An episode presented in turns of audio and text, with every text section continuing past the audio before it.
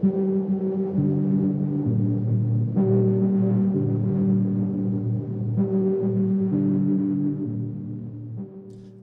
und willkommen zu einer neuen Ausgabe von Unverblümt.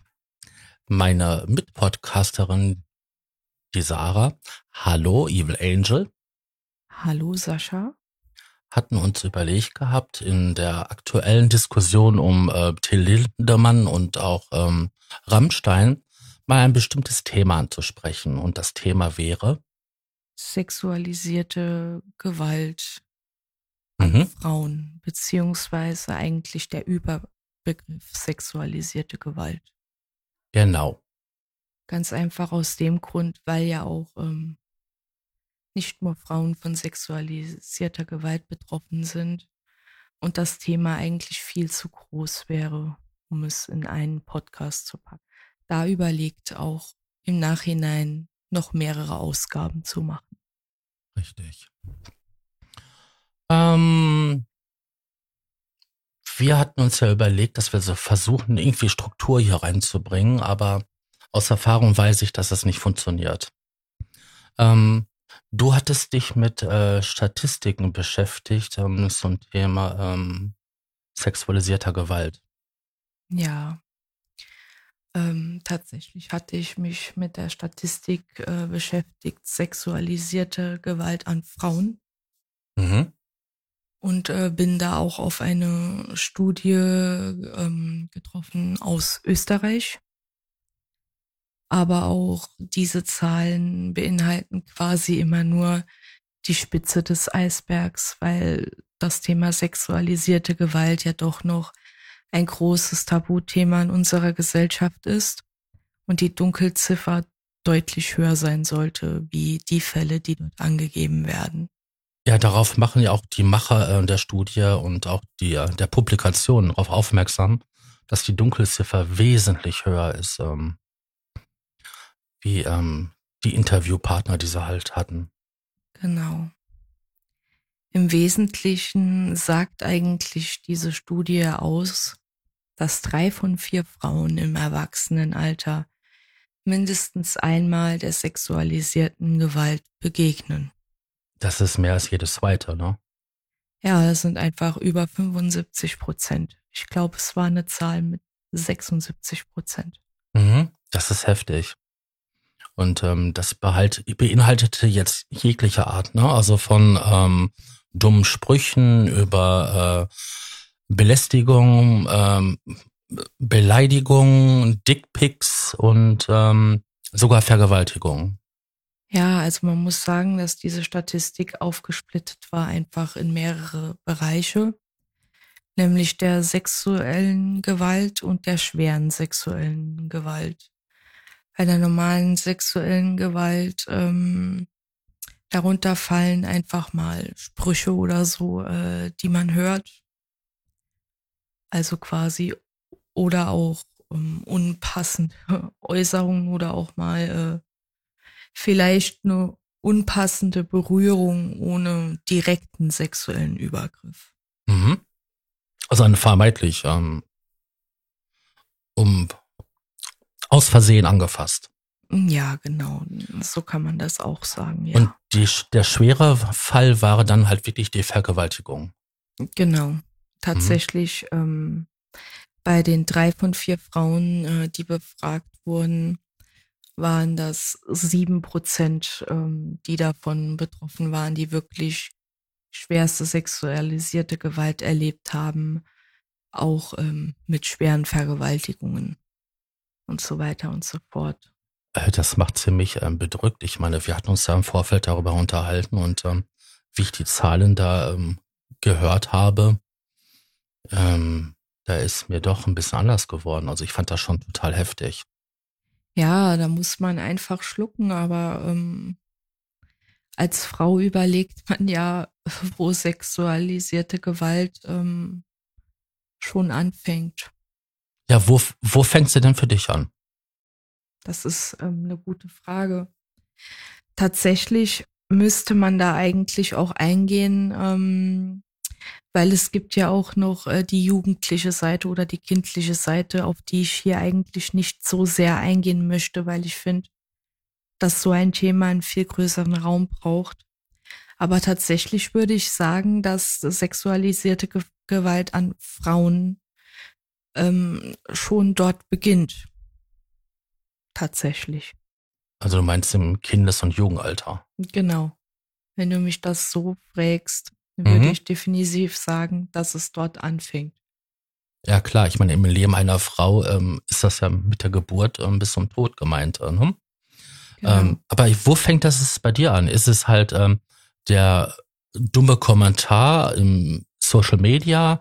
Sind es ähm, ungefragte Dickpics? Ähm, die Frage ist immer, was hat man selber für eine Toleranzgrenze?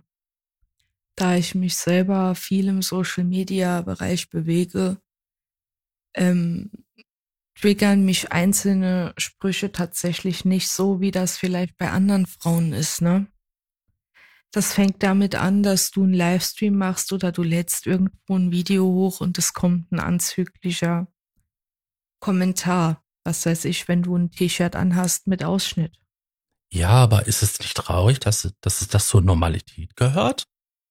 Ja, tatsächlich ist es ja nicht normal, aber wir bagatellisieren das in unserer Gesellschaft, weil es sich leider einfach ähm, so eingespielt hat und die Leute die Anonymität des Internets nutzen, um sich äh, so zu verhalten. Mhm. Ähm, ja, bitte. Ja, tatsächlich beginnt sexualisierte Gewalt, wenn man so darüber nachdenkt, ja dann auch schon auf Social Media. Eigentlich eben schon, indem zum Beispiel jemand sagt, boah, die hat aber geile große Titten. Schon in dem Moment hat eine Sexualisierung eher stattgefunden, die derjenige unbedingt mitteilen musste. Mhm. So, dass der Betroffene das auch lesen kann in den Kommentaren. Ja, eigentlich eine ziemlich unnötige Sache, weil ähm, die Frau wird ja wohl selber wissen, wie groß ihre, ihre Brüste sind. Also genau. Ich meine, die hat es ja jeden Tag selber ähm, vor der Nase. Also wenn man es so sieht, 50 Prozent der Weltbevölkerung hat nun mal Brüste. Und selbst mit BH und Oberteil, das zugeknöpft ist äh, bis zum Hals, ähm, wird man die Brüste immer sehen. Mhm. Ich hatte jetzt äh, vor kurzem ein Video gesehen von der ähm, YouTuberin äh, Kyla, Kyla, Kyra, die auch das ähm, Rammstein-Video gemacht hatte. Und da ging es halt darum, dass sie halt immer wieder darauf aufmerksam gemacht wird, dass sie als Frau Nippel hat. Also ähm, wenn die Nippel mal stehen, ähm, warum auch immer, dann haha, ist es heute kalt und von so scherzhaften Sachen bis halt, ähm, das sind geile Möpse ähm, Sprüche und sie fand es dann halt da auch sehr problematisch, ständig und immer wieder darauf angesprochen zu werden, dass sie halt Brüste hat als Frau. Ja, das Thema der Sexualisierung und dass da Unterschiede gemacht werden zwischen Mann und Frau, erlebt man ja immer wieder.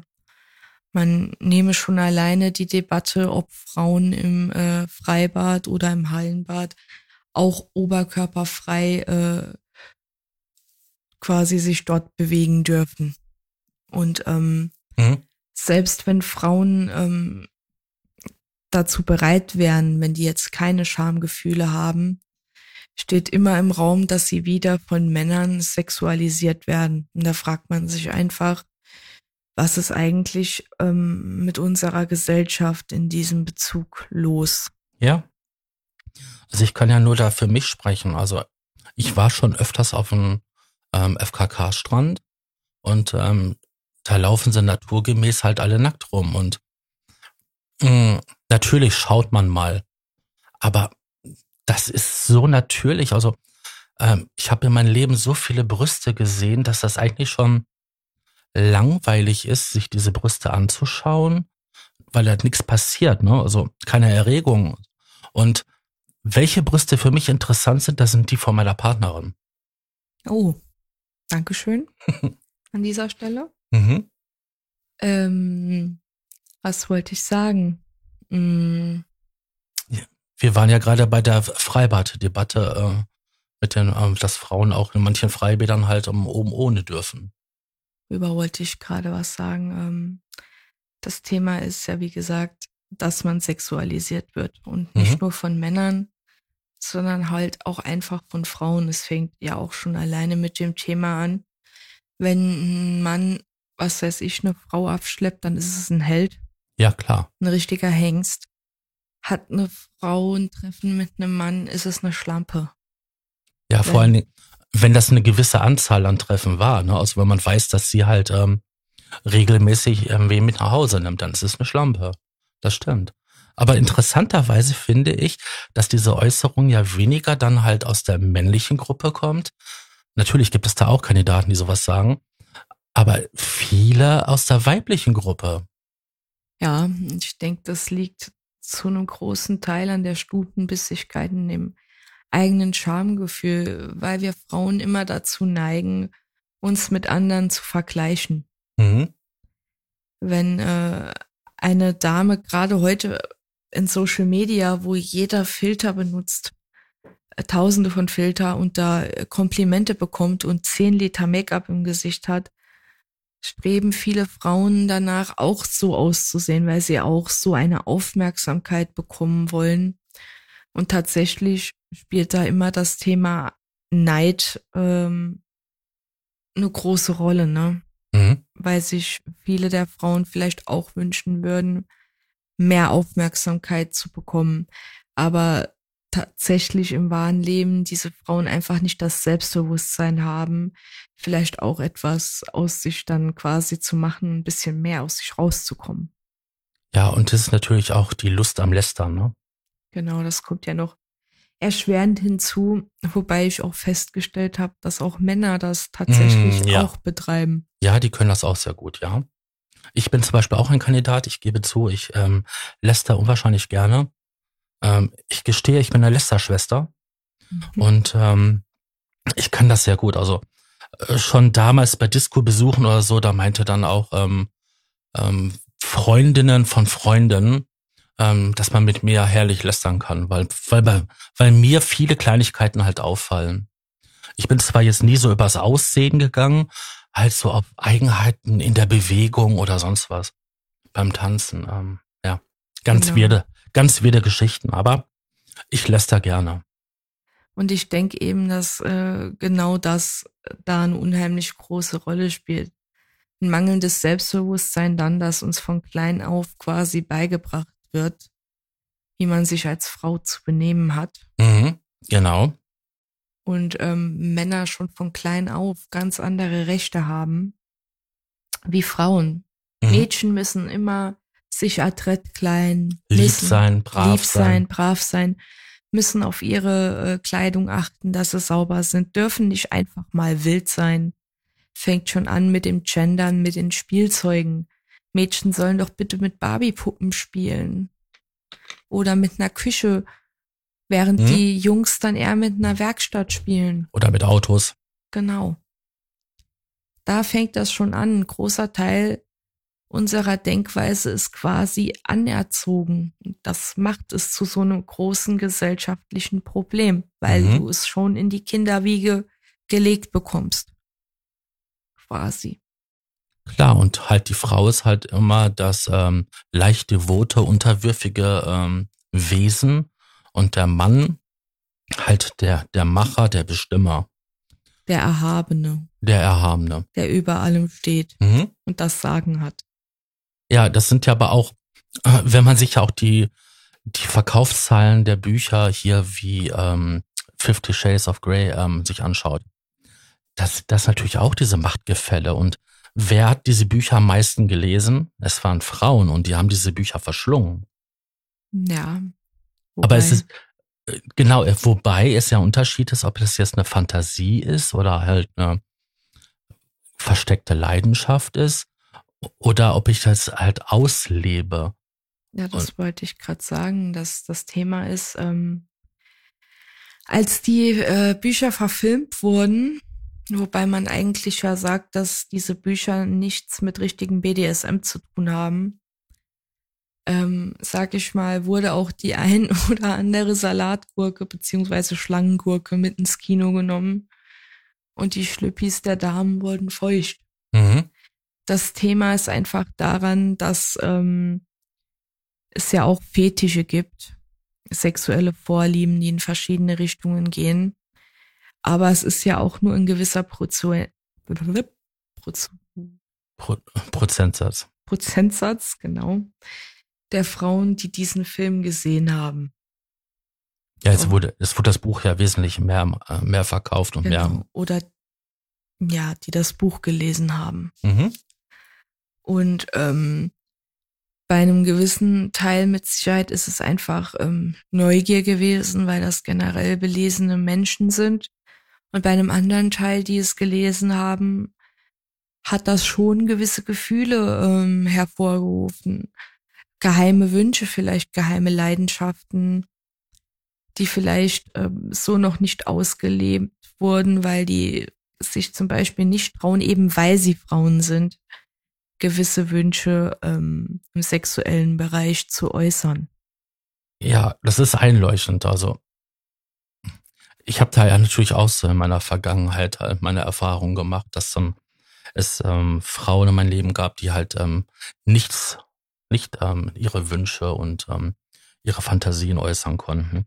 Aber da sehen wir doch bei diesem Buch und auch das Verlangen, dieses Buch zu lesen, ähm, dass es in unserer Kultur, in unserer Gesellschaft, dieses Machtverhältnis irgendwo auch was Prickelndes hat. Genau. Das Thema ist nur, dass man da ganz klar anführen muss, ähm, das eine ist quasi ähm, die Realität oder mhm. das normale Leben und das andere ist das Privatleben, das man hat. Ja, wobei man dann auch wieder unterscheiden muss zwischen ähm, es ist eine Vorstellung, eine Fantasie, es ist freiwillig und das andere ist halt nicht freiwillig. Jein. Also wenn du jetzt auf das Thema generelle sexualisierte Gewalt ansprichst, gebe ja. ich dir recht. Ja, genau. Ähm, wenn es aber jetzt um das Thema äh, Shades of Grey geht. Ja, aber dann ist, da, da ist es doch halt freiwillig, auch wenn ich mich halt als gewisser Part halt erziere. Das ist doch das Spiel dann der Macht und so. Genau, aber in dem Moment, äh, Dom Sap, ja, äh, entscheidet man sich ja bewusst in diese ja. Rolle zu gehen. Der andere ist natürlich der Gegenspieler und man bedient damit vor allen Dingen eins, nämlich quasi die sexuelle Vorliebe. Aber in der Realität ist es so, dass diese Frauen ähm, häufig in der Realität außerhalb des sexuellen Spektrums eigentlich nicht von oben herab behandelt werden wollen und immer die unterwürfige Rolle mhm. einnehmen wollen. Und genau das ist das Problem in der Realität, denn die Unterwürfigkeit, die nichts mit etwas Sexuellem zu tun hat, sieht man ja heute noch in vielen ähm, Berufsgruppen. Ja klar, der Chef mit seiner Sekretärin, ähm, der Arzt mit seiner Krankenschwester oder Arzthelferin und so weiter und so fort. Ähm, da gibt es ja genügend Beispiele und ähm, Romanzen. Ich kann mich noch gut erinnern, dass meine Oma diese Groschenromane gelesen hat. Also ähm, wilde Liebesgeschichten mit einem gut aussehenden Mann, der hoch zur Pferd unterwegs war und die arme, ähm, hilflose Bauernstochter ähm, gerettet hat und daraus entwickelte sich eine feurische, äh, feurige ähm, Liebesromanze. Und ich fand das so als Kind und Jugendlicher immer eher so lustig, weil das waren Groschenromane, die waren schon so ein bisschen billig gemacht. Und diese Geschichten, ah, das war schon arg so rosarot getünchte Literatur, Romantik dass das schon mh, hm, für mich jetzt schon zu viel des Guten war. Mhm. Ähm, du hast ja selber äh, Erfahrungen gemacht mit, ähm, mit sexualisierter Gewalt in deinem eigenen Leben. Ja. Ähm, ähm, magst du da berichten? Ja, ich werde darüber zum Teil berichten. Ich werde aber da nicht auf Details eingehen. Aber tatsächlich ist das halt ein wunderbares Beispiel, wo sexuelle, sexuelle Gewalt anfängt und auch ich habe darüber öffentlich noch nie gesprochen und ähm, breche hier somit quasi mein Schweigen. Mhm. In meiner frühesten Kindheit wurde ich von einem Familienmitglied über einen Zeitraum von circa zehn Jahren schwer sexuell missbraucht. In meinem Umfeld haben das tatsächlich die Leute aber nie mitbekommen, auch wenn es, würde ich heute als Erwachsener sagen, wenn ich mich selber reflektiere, schon deutliche ähm, Warnzeichen gab. Mhm. Aber ich habe mich damals nicht getraut, weil ich mich geschämt hatte und der Täter mich auch unter Druck gesetzt habe, hat, darüber zu reden.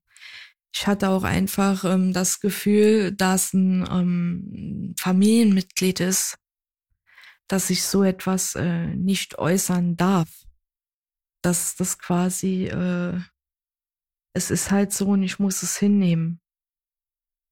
Weißt du, wie ich meine? Ja. Auch wenn ich darunter als Kind sehr gelitten habe und irgendwann froh war, weil es da einen riesen Familienstreit gab über einen anderen äh, Delikt, dass aufgrund dessen dann quasi der Kontakt abgebrochen wurde und ich so aus meiner Opferrolle rausgekommen bin.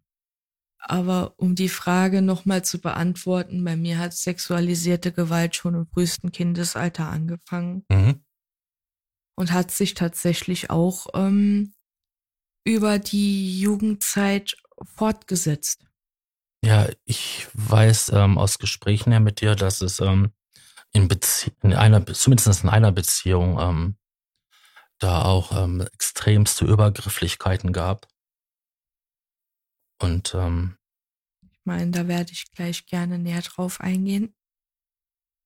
Ich werde erst mal erzählen, wie sich das dann quasi weiterentwickelt hat. Mhm.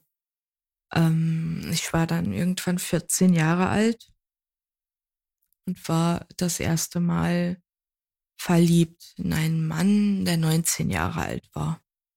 Ähm, da viele aus meiner Klasse auch schon Freunde hatten und ich da eigentlich auch dazu gehören wollte, hatte ich natürlich dann auch äh, die Beziehung, ja, weil es halt da auch die ersten Schmetterlinge gab. Diesen Mann hatte ich damals übers Internet kennengelernt. Über irgendeine Plattform, wo sich Teenager aufgehalten hatten. Die Seite hieß, glaube ich, damals Wicked. Aber ich hatte natürlich auch SchülerVZ und andere Seiten, die damals ähm, zu meiner Zeit gängig waren. Ich hatte mich damals dann mit dem Typen getroffen und der Typ hatte bei dem ersten Treffen eigentlich schon die Erwartung, dass ich mit ihm schlafen sollte. Das Schlimme ist, ich hatte vorher eigentlich noch nie einen Mann geküsst, schon allein. Als ich äh, zu ihm kam, aus dem Zug ausgestiegen bin, hat er mir sofort einen Zungenkuss gegeben, was eigentlich schon ähm, sehr übergriffig war. Ich war da perplex. Ich hatte zwar mitgemacht, ich fand das jetzt auch nicht schlimm, aber es war mir schon sehr unangenehm, weil ich darauf nicht vorbereitet war. Ja, es war einfach so viel, ne, des Guten.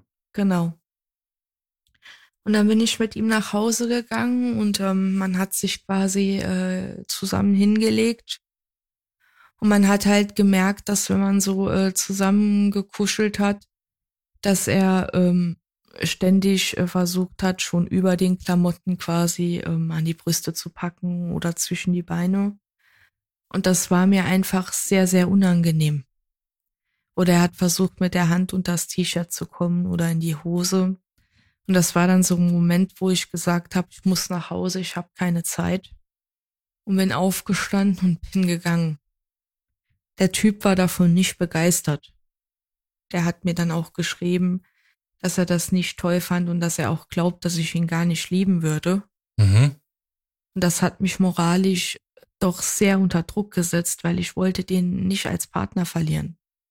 Und beim zweiten Treffen war es dann soweit. Ich hatte mich, obwohl ich das eigentlich gar nicht wollte, äh, auf meinen ersten, ich nenne es richtigen Geschlechtsverkehr extra in Bezug auf meine Vergangenheit eingelassen und habe mich gänzlich ähm, unwohl gefühlt mhm. in dieser Situation.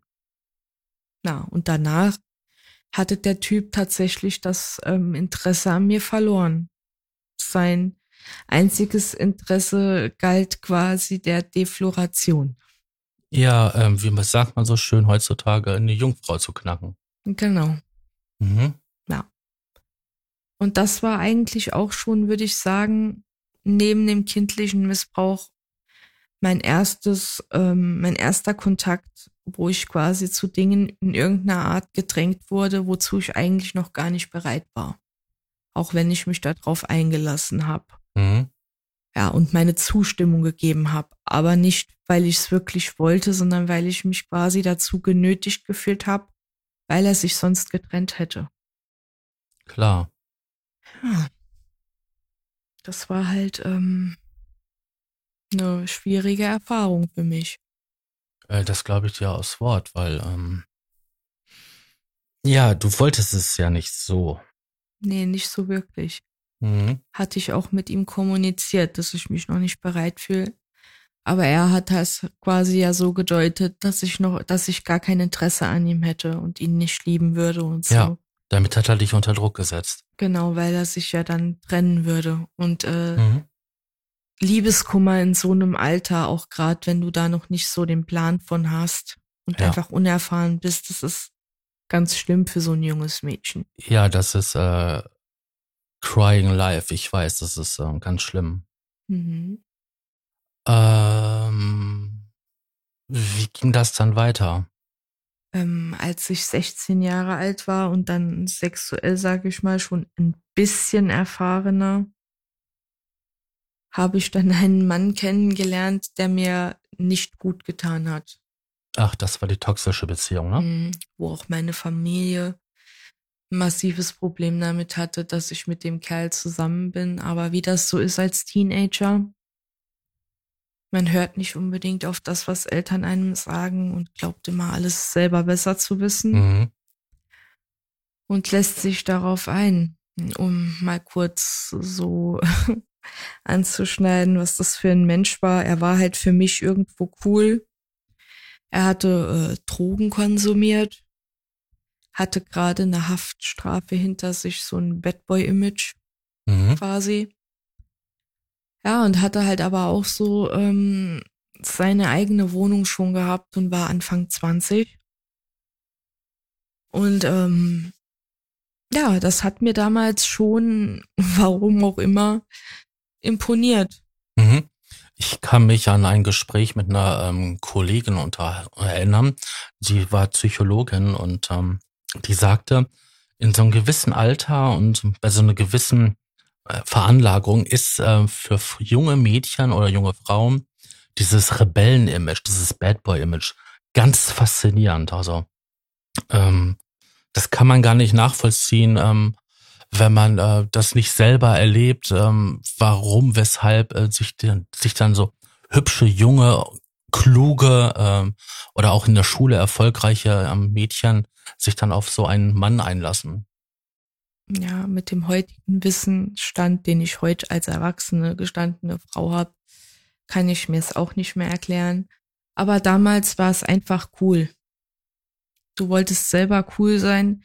Dieser Mann war cool, weil er durfte quasi alles, was du noch nicht durftest. Mhm. Und da man ja selber, sag ich mal, wenn man jugendlich ist, quasi seine eigene Identität äh, quasi entwickelt für das zukünftige Ich, probiert man sich ja aus und dann ist das natürlich sehr wohl äh, interessant, wenn man da auch mal über Grenzen und Regeln und Verbote drüber gehen kann, um seine eigenen Erfahrungen zu machen. Klar. Und ähm, anfangs war das auch alles äh, top. Das war alles ähm, freiwillig, aber dann hat es halt angefangen ähm, zu bröckeln. Die Schattenseiten dieser Person äh, haben sich bemerkbar gemacht. Tatsächlich hat auch häusliche Gewalt in dieser Beziehung eine Rolle gespielt.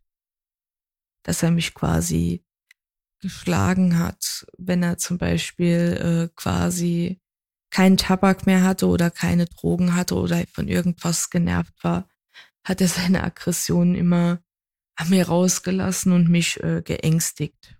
Ja, du sagtest ja mal, dass wenn du ähm, aus Versehen mal was ähm, umgestoßen hättest oder so, ähm, wo halt ähm, Tabak oder Marihuana so, so drauf war, ähm, da ist er schon ziemlich ausgetickt. Ja, der ist dann richtig ausgeflippt. Da muss man sich vorstellen, hat er die halbe Wohnung in seiner Wut auseinandergenommen, hat Gegenstände nach mir geschmissen oder mich gegen die Wand gedrückt, geschlagen oder aus dem Haus gejagt und noch viel schlimmere Sachen, mhm. die ich aber hier teilweise äh, einfach auch nicht erwähnen möchte.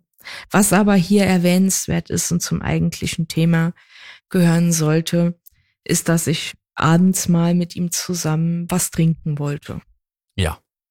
Er hat eine Flasche Bier äh, mir hingestellt. Ich habe mir ein halbes Glas ausgeschenkt und habe dieses Glas getrunken. Nun muss man sagen, es war nicht meine erste Erfahrung mit Alkohol. Ich habe auch schon, als ich so 14 war, war ich mit Freunden zelten. Wir hatten äh, Alkohol in großen Mengen gehabt, ob es jetzt irgendwie äh, Mischbiere waren, Bier, äh, irgendwelche Alkopops oder auch mal die ein oder andere Flasche Wodka, die wir in der Gruppe weggemacht haben. Also ich hatte schon eine gewisse Erfahrung und eine Toleranz mit Alkohol. Ja, aber selbst ein Glas Bier ist ja jetzt nicht ähm, etwas, wo man ähm, willenlos wird oder so. Ja. Aber jetzt kommen wir zu dem Punkt daran. Das war eben doch so. Es war halt ein Tag im Hochsommer. Ich schätze mal so, es war so 18, 19 Uhr und es war geplant, dass äh, gegen 9 Uhr ähm, noch Kumpels vorbeikommen würden. Also meinst du ein, 21 Uhr, ne? Ja, mhm. Kumpels vorbeikommen würden und wir würden halt ähm, quasi feiern und schön die Nacht durchmachen. Das Problem ist nur, nach, nachdem ich dieses halbe Glas getrunken habe, spürte ich, dass es mir irgendwie nicht gut geht. Mir wurde irgendwie schlecht und ab dann ist die Erinnerung weg. Mhm. Die Erinnerung setzt wieder ein.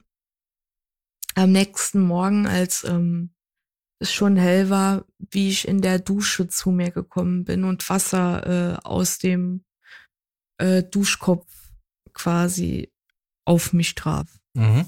Ja dem Moment wurde ich dann voll angezogen wach und habe mich gefragt, was eigentlich passiert ist. Ich hatte noch nie einen Filmriss gehabt. Vor allen Dingen nicht von einem äh, halben Glas Bier. Genau. Und die Freunde waren halt auch tatsächlich da. Man hat es gesehen an den Gläsern, die rumgestanden haben, an der Menge an äh, Getränken, dass einfach Leute da waren. Und ich hatte auch Schmerzen im Unterleib gehabt und konnte äh, schwer gehen und hatte auch so Hämatome gehabt. Ich habe gedacht, ich wäre gefallen oder so, weil mein Freund zu mir gesagt hatte damals, äh, ich hätte total über die Stränge geschlagen, als ich getrunken hatte. Und deswegen hätte er mich unter die Dusche gezerrt. Zum Ausnüchtern. Mhm. Okay. Ähm, wie gesagt, ich hatte danach Unterleibsschmerzen, ich hatte Hämatome, den Bereich an den Oberschenkeln. Ähm, ich hatte mir da aber ni nichts gedacht dabei, weil ich habe gedacht, vielleicht hast du es wirklich übertrieben, weil ich hatte einen Filmriss. Aber durch spätere Verläufe und als ich Streit mit ihm hatte, hat er mir irgendwann mal gebeichtet, was an dem Abend passiert ist. Nämlich, dass seine Freunde da waren und dass er die quasi alle mal hat über mich drüber steigen lassen. Mhm. Aber ich davon nichts mehr wüsste und dass es sogar äh, Fotos und sowas davon geben würde. Ja. Und das hat eigentlich meinen Gedanken, den ich mit 16 hatte, aber eigentlich direkt wieder verworfen hatte, an dem Tag, dass da was passiert sein könnte, komplett ins Wanken gebracht mein eigener Partner ist hingegangen, hat mich unter Drogen gesetzt, damit mich seine Freunde vergewaltigen konnten. Ja, da muss man ähm, erstmal mit klarkommen. Ja. Ich meine, das, äh, das ist ja selbst jetzt für mich als Mann oder auch als dein Partner ähm, schwer zu ertragen, allein diese Vorstellung. Ähm, weil in meiner Lebensrealität ist sowas total abwegig, ähm, so eine Handlung zu tun. Natürlich. Es ist äh, für mich persönlich auch, ne? Ich würde nie jemanden körperlich anfassen und schon gar nicht ähm, sexualisiert ohne Zustimmung dem, ja, von dem anderen Menschen. Ich meine, das Ende vom Lied ist äh, durch die sexualisierten Gewalttaten inklusive anderer Dingen, die ich in meinem Leben erlebt habe, dass ich heute als erwachsene Frau eine Borderline-Persönlichkeitsstörung entwickelt habe mhm. und einen gewissen Schaden einfach ähm, mitgenommen habe für mein Leben. Traumata, äh, Triggerpunkte, die gesetzt werden, wo ich mir auch nicht immer erklären konnte, wo die ganzen ähm, Punkte herkommen. Wo halt auch quasi in psychologischen Gesprächen eigentlich klar war, dass mir das alles immer mehr ausgemacht hat, als ich wahrhaben wollte, weil ich habe das immer versucht zu verdrängen. Ich bin eine coole, taffe Frau, das ist nicht passiert. Mhm. Das sind diese, das ist ja einer der einfachsten äh, Bewältigungsstrategien jetzt in Gänsefüßchen gesetzt. Mhm. Ähm, erstmal das alles zur Seite zu schieben, aber ähm, wenn du es verdrängst, bleibt es ja da und es wird nicht verarbeitet, weil, weil es nicht verarbeitet werden kann. Und daraus entwickelt sich halt ähm, entweder Verhaltensstörungen, auf, Verhaltensauffälligkeiten oder halt auch Persönlichkeitsstörungen. Und äh, eine der schlimmsten Formen ist tatsächlich auch ein posttraumatisches Stresssyndrom. Mhm. Also wenn dann halt äh, gewisse Auslösefaktoren da sind, sogenannte Triggerpunkte, dass du dann halt äh, eine Episode wieder von den Erlebten wieder durchlebst. Ja, und genau das ist tatsächlich etwas, was ähm, in meiner Problematik eine große Rolle gespielt hat, was du gerade erwähnt hast und auch natürlich leider Gottes heute auch trotz Therapie immer mal wieder ähm, in den Vorschein tritt und in den Fokus, auch wenn man gelernt hat, ähm, quasi aus gewissen Situationen gedanklich auch wieder irgendwie rauszukommen ne? und mhm. Bewältigungsstrategien mhm. erlernt hat. So fällt man immer wieder zu solchen Punkten quasi zurück und ähm, im Erwachsenenalter immer wieder, wenn du neue Beziehungen eingehst oder irgendwo auf einer, auf einer Straße läufst oder irgendwie unterwegs bist mit Freunden in der Disco oder sonst wo, das hat dich einfach nachhaltig geprägt. Du achtest da viel mehr drauf. Klar. Ja. Und ich war das persönlich jemand, ich habe dann auch sehr stark auf meine äh, Freundinnen äh, geachtet, wo ich auch äh, die ein oder anderen schweren Sexualstraftaten verhindern konnte. Ich denke, man wird in dem Moment halt extrem sensibilisiert für sowas. Also ich kann mich noch erinnern, das ist aber schon wirklich Jahre her, in, in meinem Dorf, wo ich vorher gelebt habe und auch aufgewachsen bin, gab es halt eine Disco und äh, es gab halt nicht so viele Kneipen oder so, wo halt, wo halt was los war. Und diese Disco war halt hauptsächlich für jüngere Leute. Und da gab's halt aber auch immer so eine Clique von so drei, vier ähm, älteren Herren, die sich immer an junge Mädchen rangemacht haben. Und ich kann mich noch erinnern, da war ich mit meiner Schwester da und ähm, der ist da schon aufgefallen, dass die halt zwei Mädchen extremst abgefüllt haben. Und das ist dann so weit gegangen, dass die ähm, so alkoholisiert war, dass die halt hilfebedürftig waren und ähm, ja, das hat den Jungs nicht gefallen, wie da meine Schwester und ich halt eingeschritten sind und ähm, denen geholfen haben, das zumindest ein Taxi zu kriegen, damit sie abhauen. Ja. Weil ich habe in meinem Leben noch nie jemanden gesehen, der so alkoholisiert war. Und ich bin mir aus heutiger Sicht ähm, sicher, dass da mehr als Alkohol ähm, eine Rolle gespielt hat. Es wird mit Sicherheit auch der Fall gewesen sein.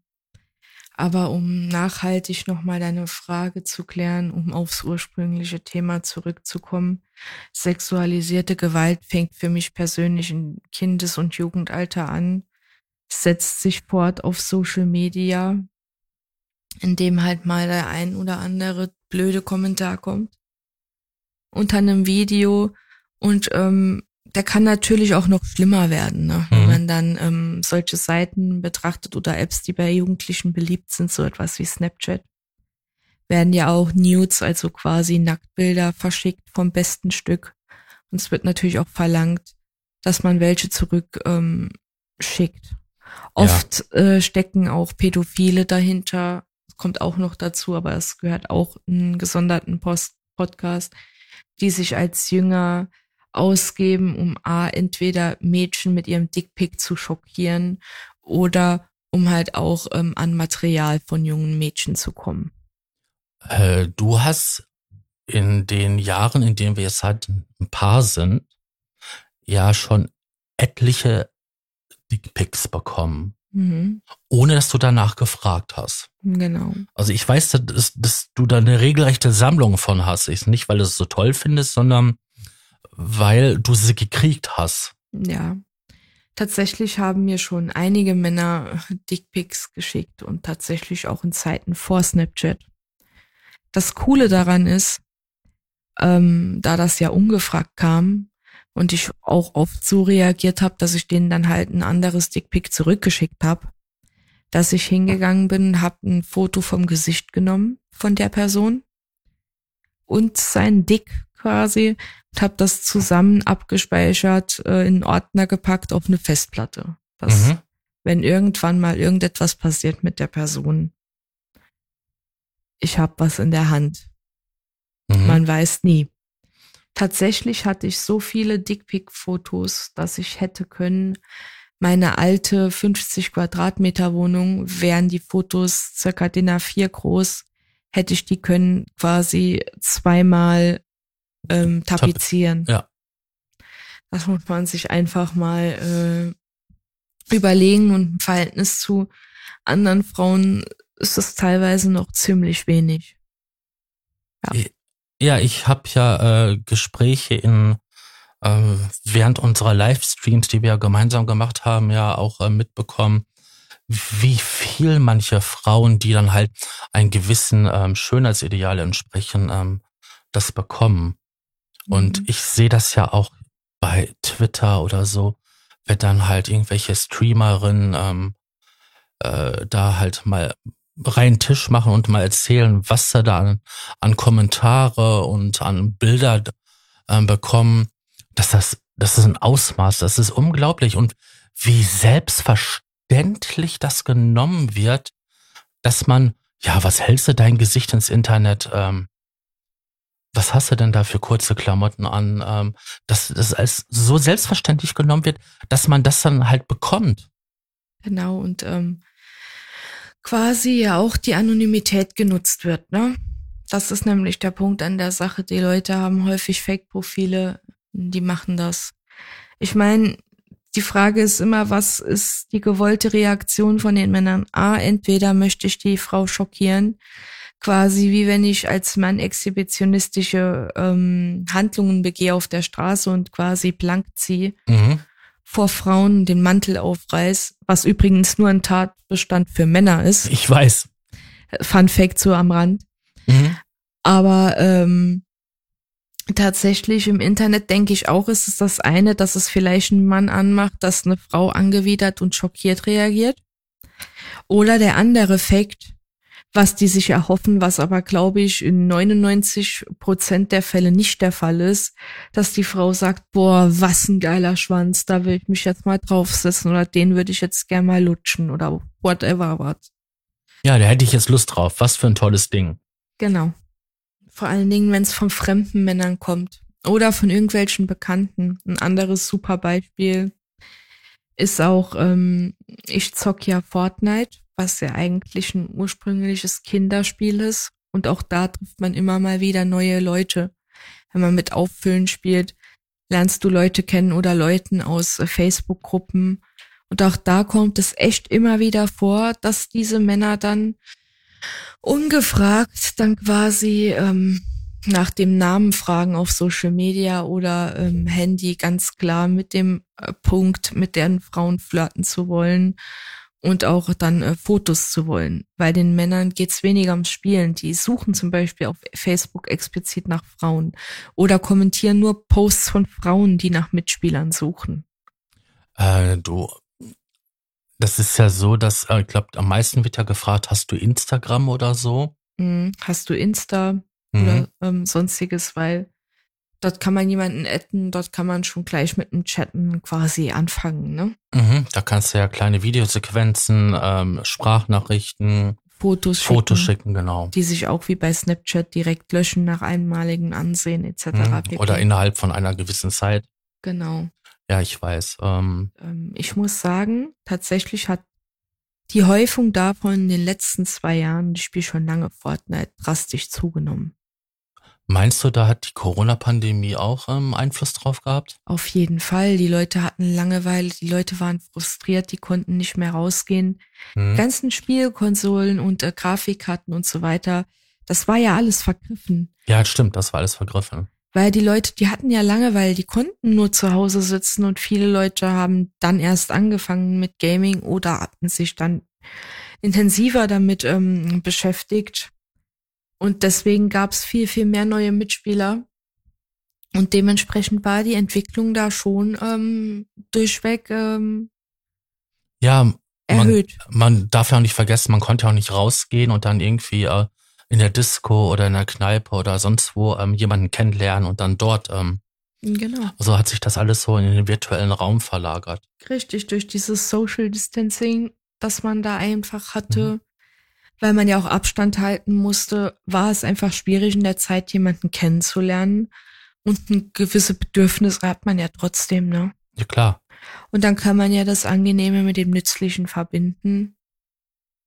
Ja, Also Ja. gab es durch das Social Distancing ein Social De-Distancing im, ähm, im Internet. Richtig. Ob das, Das- jetzt bei TikTok war, das war ja überall so. Ja, ich weiß. bei Konsolen. Das war ja wirklich, ähm, du konntest, ich habe es ja bei dir mitgekriegt und ich habe es auch bei Zuschauern drin mitbekommen. Ähm, die wurden ja überall angemacht. Also auf sämtlichen Plattformen, wo du dich als Frau zu erkennen gegeben hast, wurdest du ja angegraben. Genau. Ähm, magst du uns noch jetzt in den letzten ähm, Minuten noch von deiner aktuellen, äh, deinem aktuellen Erlebnis erzählen, wo es eine Übergriffigkeit gab? Ja, das kann ich gerne tun. Nimmt es mir nicht übel, weil das ähm, hätte schon rechtliche Konsequenzen und eigentlich, das ist der Punkt, aber ich werde euch auch sagen, warum ich es nicht mache, sollte man sich da auch überlegen, rechtlich vorzugehen. Weil, was eigentlich auch ein Thema gewesen wäre, was ich heute noch in der Folge besprochen hätte, ja auch manchmal gewisse Machtgefälle eine Rolle spielen, Autoritätspersonen, Vertrauenspersonen, wo es zu Übergriffigkeiten kommen kann. Sei es jetzt als Frau, wenn du angestellt bist mit dem Chef, Mhm. oder aber auch wie in meinem Fall, deswegen werde ich das kurz erzählen, ähm, ein Besuch beim Arzt. Ja. Jetzt würden sich die meisten vorstellen, ja, was weiß ich, vielleicht äh, hat derjenige beim Abhören aus Versehen die Brust berührt. Ähm, aber um so einen Vorfall geht's tatsächlich nicht. ähm, und zwar äh, hatte ich auf beiden Seiten jetzt und habe aktuell immer noch, das ist nämlich auch ein Grund, eine Gehörgangsentzündung.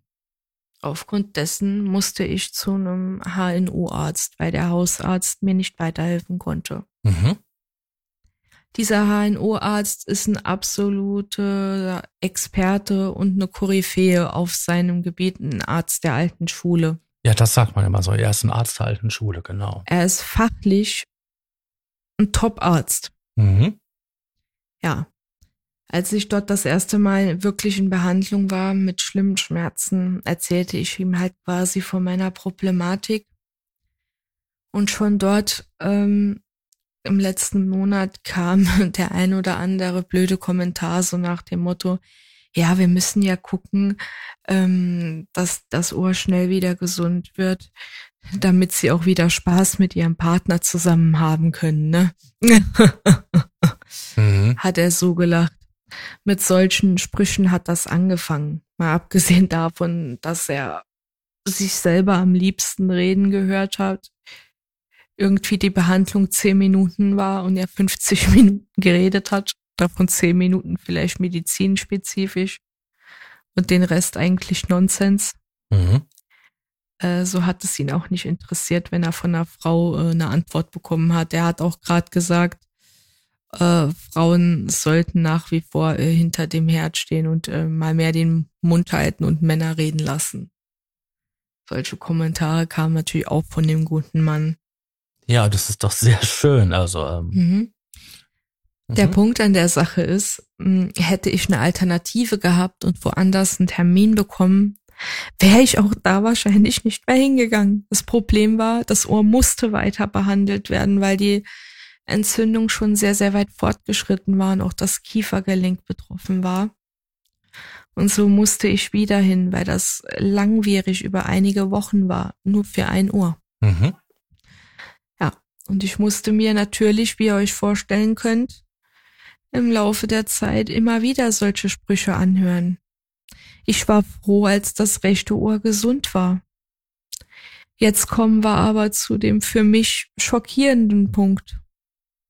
Jetzt hatte ich am Wochenende festgestellt, dass sich mein linkes Ohr auch entzündet hat, dass das anfängt und hatte auch schon deutliche Schmerzen und wollte schnellstmöglich zum HNO-Arzt, bevor das wieder so schlimm wird, wie es rechts war. Mhm. Zumal ich auch schon trotz allem links schon nichts mehr gehört habe. Und das Ohr auch schon wieder deutlich angeschwollen war.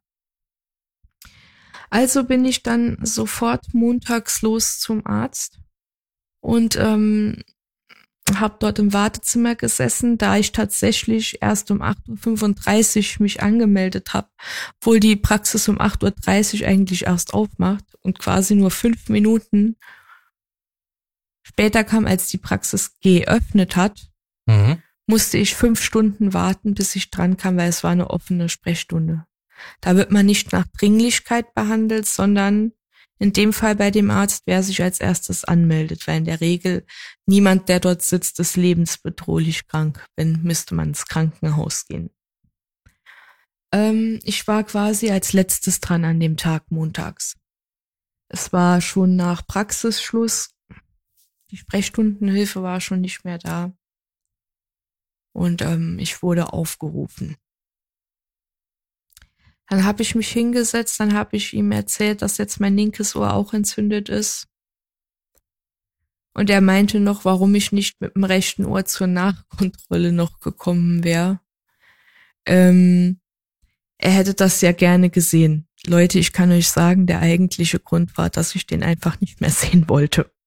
Ja, verständlich. Weil das mir zu viel war und ich mir auch auf den Mund beißen musste, auf die Lippen beißen musste, weil ich normal ein Mensch bin, der auch seine Meinung sagt und etwas entgegensetzt. Auch einem Arzt gegenüber, weil ich immer der Meinung bin, man muss sich im Leben nicht alles gefallen lassen. Richtig. Ähm, auf jeden Fall hat er dann, bevor er überhaupt in mein linkes Ohr geguckt hat, gesagt, ja, das war ja dann nicht brav. Seine Worte nicht brav, mhm. dass ich nicht gekommen bin. Und anstatt dann in mein linkes Ohr zu gucken, sagt er, ich guck jetzt erst ins rechte, auch wenn sie mit dem linken Ohr hier sind. Ich will gucken. Dann sagt er, oh, zu meiner Verwunderung, es ist ja tatsächlich komplett weg und gut gegangen. Da hatten sie ja mal Glück. Ich werde ihnen aber jetzt trotzdem äh, so eine, so eine Pflegecreme oder was auch immer mit Fett drin, keine Ahnung, ins Ohr machen, damit es ähm, nicht juckt quasi, um einen Reinfekt zu verhindern. Quasi nochmal als Pflege. Da habe ich gedacht, okay. Dann hat er mich mit dem Stuhl gedreht. Ihr müsst auch verstehen, der sagt auch vorher nichts, der dreht euch einfach auf den Stuhl so, wumm. Ist auch jetzt nicht gerade unbedingt der zartfühlendste Arzt. Mhm. Dann stochert er erstmal in meinem Ohr rum und ähm, ja, hat dann quasi erstmal Sekret abgesaugt. Und dann hat er gesagt, boah, diese blöden Scheißhaare. Die sind ja im Weg. Er sagt, und dann ist er hingegangen, quasi, müsst ihr euch vorstellen. Ich habe so seitlich quasi zu ihm gesessen. Ich habe ähm, die Haare ähm, etwas äh, also etwas kürzer wie schulterlang. Und er ist dann hingegangen, hat dann die Haare genommen, links und rechts am Kopf und hat sie mit der Hand zu einem Pferdeschwanz hinten gemacht. Hat das noch festgehalten eine Zeit lang und dann hat er den Spruch gesagt und hat dann an den Haaren gezogen. So mich richtig fest am Schopf gepackt und hat gesagt, wobei, wenn ich so drüber nachdenke, eigentlich dienen die Haare der Frau ja nur einem, und zwar der Orientierung im zwischenmenschlichen Akt mit einem Mann. Mhm. Und hat den Kopf dann immer noch, also die Haare immer noch festgehalten und so dran gezogen und hat dann gelacht und meinte, Sie wissen ja, was ich meine. Ja, ich weiß noch, wie du da nach Hause kamst und mehr schockiert warst als alles andere. Mhm. Ja, dann hatte er mein Ohr weiter behandelt ähm, ja, und hat gesagt, ich muss halt mittwochs nochmal kommen. Jetzt am Mittwoch. Und ähm, ja, ich könnte ja dann äh, nach Hause gehen. Mhm. Äh, Leute, ich war schockiert. Ich war schockiert, dass ein Arzt sich sowas rausnimmt. Ich meine, dass er die Haare wegmacht, damit er Platz hat zum Behandeln. Gar keine Frage, Leute. Ne? Würde wahrscheinlich jeder von uns machen. Aber dass er hingeht, die Haare mit der Hand zu einem Pferdeschwanz macht und dann quasi an euren Haaren zieht, sodass euer Hinterkopf so nach hinten geht, ja. Und euch dann so etwas erzählt. Ja, das ist extremst übergriffig. Das ist extremst übergriffig, mhm. Leute. Genau. Am Mittwoch bin ich sofort hingegangen und hatte schon ein Haargummi um die Hand und war extra schon eine Stunde vor Öffnung der Praxis dort, damit ich der erste Patient bin. Damit die Praxis voll ist, Leute. Und ich habe, als ich aufgerufen wurde, bevor ich das Arztzimmer betreten habe, mir schnell die Haare zusammengemacht. Mhm. Und habe auch dann direkt zum Arzt gesagt, sehen Sie, heute habe ich ans Haargummi gedacht. So. Er sagte so, ja, das ist auch sehr brav. Lobenswert. Diese, äh, diese Rhetorik, ne? Sehr mhm. brav, lobenswert, das äh, spricht Bände. Also das hört sich so ein bisschen wie ähm, Ja, Daddy oder mhm. äh, Ja, mein Herr. Genau. Yes, Daddy. Das Ding ist, wenn das nicht eine Vertrauensperson wäre, ein Arzt, wo man sich vertrauensvoll hinwendet, weil man Schmerzen hat, mhm wäre das ja noch okay. Ja, Leute, ich stelle mir vor, man sieht jetzt ein ähm, Porno, ja, der so anfängt, da würde ich sagen, das ist ein prima Skript für ein Porno, wie er anfängt. So ein billig, billo Amateur-Porno. Ja, stimmt. Ähm, da wäre das Ganze ja schön und gut, aber doch bitte nicht im Real Life. Wenn ich komme, ihr müsst euch vorstellen, ich werde nächstes Jahr 30, Leute er hat ja auch gesagt, bei so schönen jungen Frauen oder auch beim ersten Mal, als ich dort war, so eine junge Frau. Das Ding ist auch, eigentlich hätte ich einen Anspruch, dass er mich sieht. Ja, schon. Mhm. Ja. Aber der, er ruft mich auf mit meinem Nachnamen und hat gesagt, da sind sie ja wieder. Und dann fängt er an, während er dich, während er euch behandelt, euch zu duzen. Das dient aber nicht wie zum Beispiel beim Zahnarzt, wo sowas sehr gut ist, gerade bei Angstpatienten, wo man auf eine persönlichere Ebene geht, für den Leuten die Angst zu nehmen, sondern das dient dem, man sexualisiert eher jemand, den man duzt mhm. Und drückt ihm mal einen Spruch wie jemanden, den man sieht. Ja, weil das eine ganz andere Nähe ist halt, ähm, wie zwischen den Du und Sie. Also, Richtig. Man hat auch schneller Du Arschloch gesagt, wie Sie Arschloch. Richtig. Es hat einfach was mit einer respektvollen Ebene zu tun. Mhm. Und in dem Fall diente das bei dem Arzt nicht, um ein vertrauensvolles Verhältnis quasi zu schaffen, bei einem Angstpatienten beispielsweise, sondern einfach, ähm, um auf eine andere Ebene zu kommen. Also gehst du jetzt jedes Mal mit einem ganz miesen Bauchgefühl zu diesem Arzt, ja. weil du nicht weißt, welche Übergriffigkeiten dich dich da erwarten. Und nachdem mhm. das mit den Haaren passiert ist, sage ich dir ehrlich, ähm, ist da auch schon eine gewisse Angst dabei. Ich möchte nicht mehr der letzte Patient sein. Mhm. Wenn die Sprechstundenhilfe nicht da ist, ähm, das ist mir gänzlich unangenehm. Klar, jetzt mag der eine oder andere von euch jetzt denken, da ist ja jetzt nichts Krasses passiert, der hat dir ja nicht äh, sonst wohin gepackt. Aber ich stelle mir immer die Frage, wie das weitergeht, wenn das schon mit solchen ja. Übergriffigkeiten anfängt.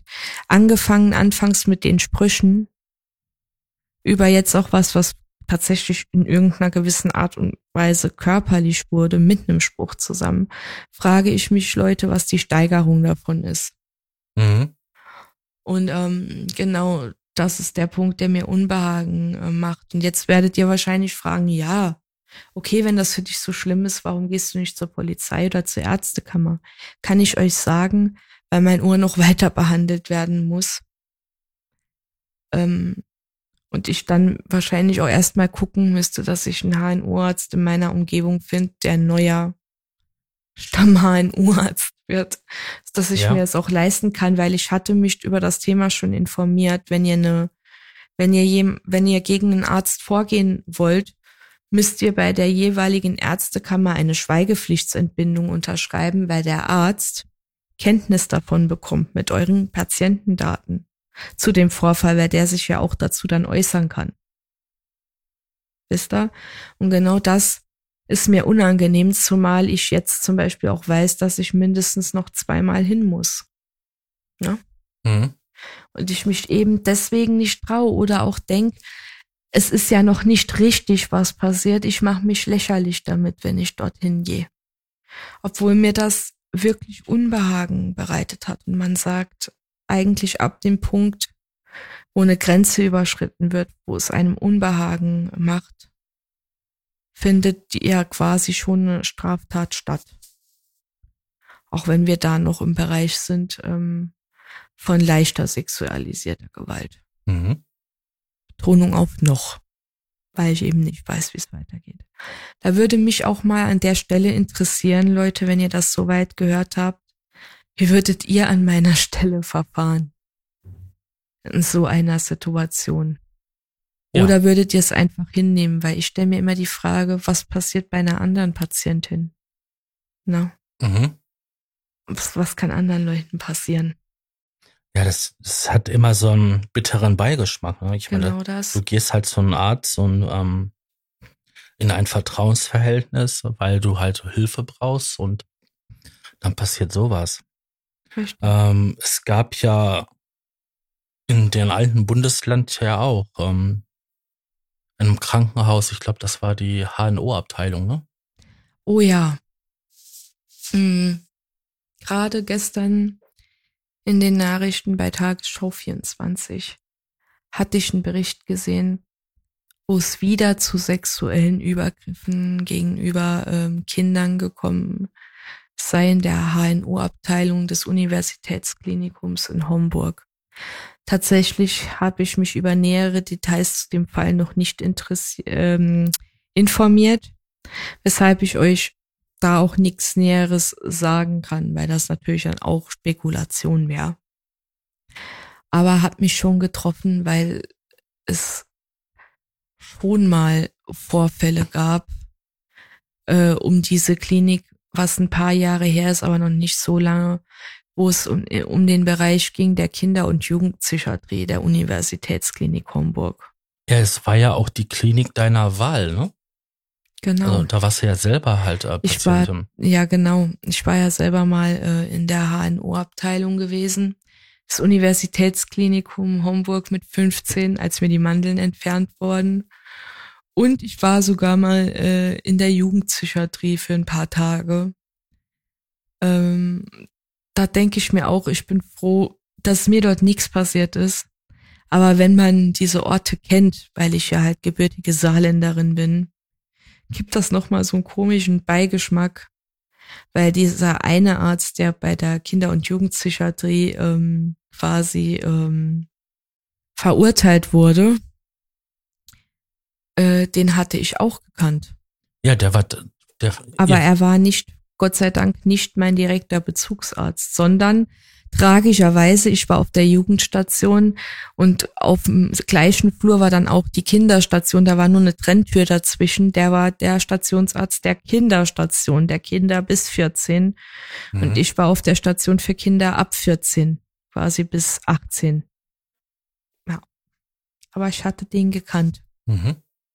Ist schon irgendwie weird wenn man das äh, so hört, gerade bei Kindern und Jugendlichen, die eigentlich besonderen Schutz, besonderer Aufmerksamkeit bedürfen, gerade wenn sie in so einem geschützten Bereich wie der Kinder- und Jugendpsychiatrie sind.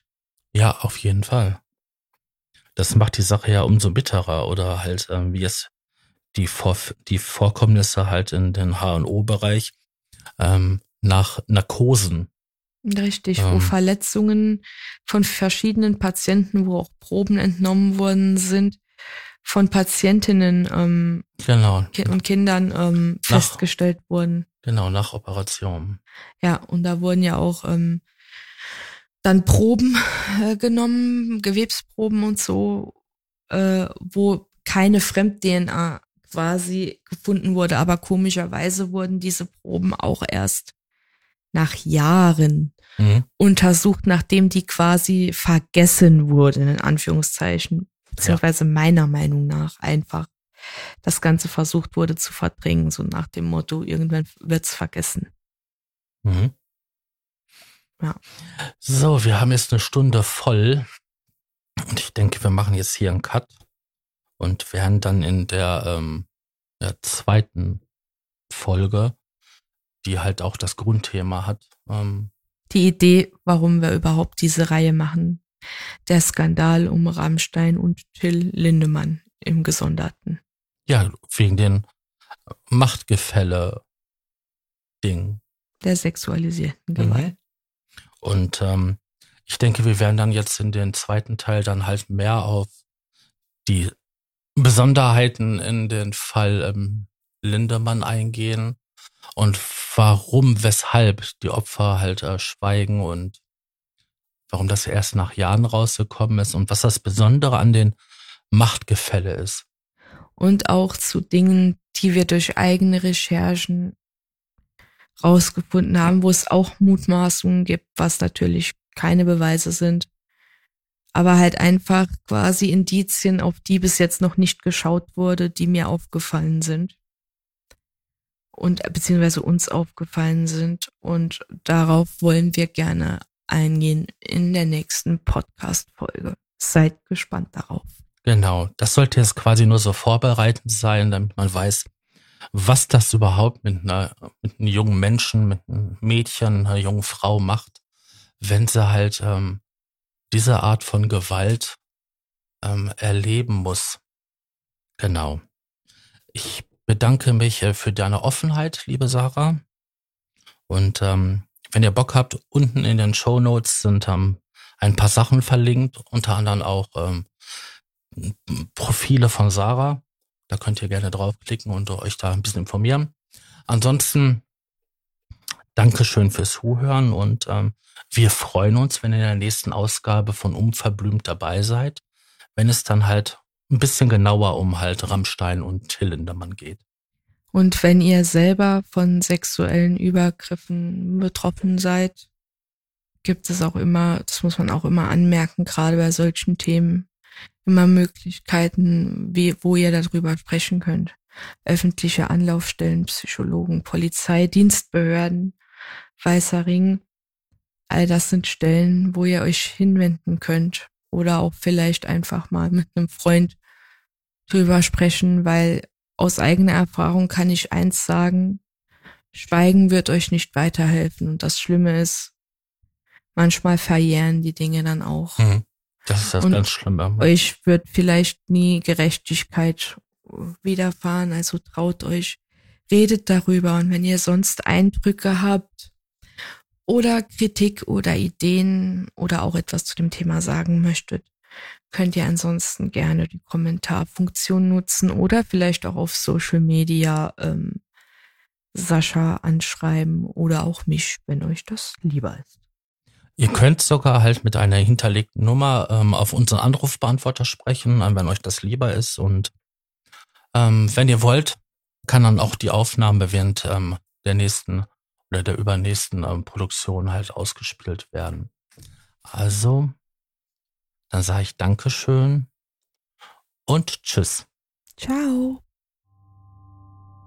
Unterstützer erhalten Vorabzugang zum Rohschnitt der Podcast-Folgen vor der eigentlichen Veröffentlichung. Weitere exklusive Inhalte wie Vor- oder Nachgespräche oder eine Art Tagebuch.